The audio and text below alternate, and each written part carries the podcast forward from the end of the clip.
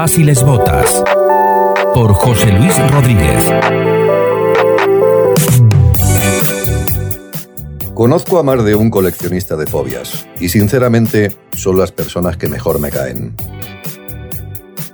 Tienen claro si nacieron con o no, independientemente de a quién o a qué decidan amar para toda la vida o solo durante un rato, y no sienten la necesidad de declarar un día festivo por cada pingüino que se benefician.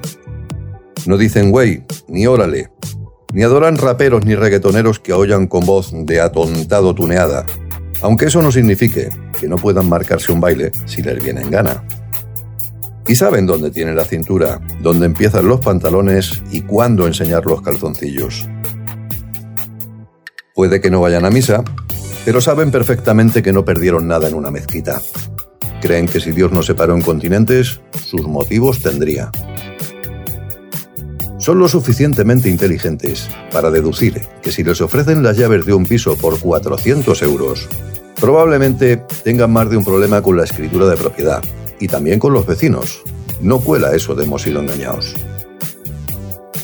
Saben que presentarse una entrevista laboral en tirantas, luciendo tatuajes, con los ojos como berenjenas y la gorra del revés, no es la mejor estrategia.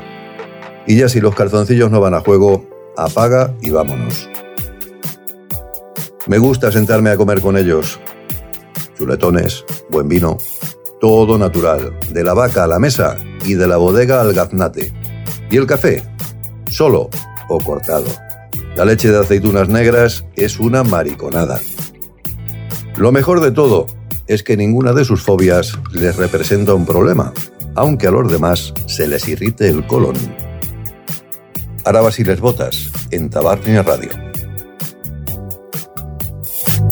We'll be right back.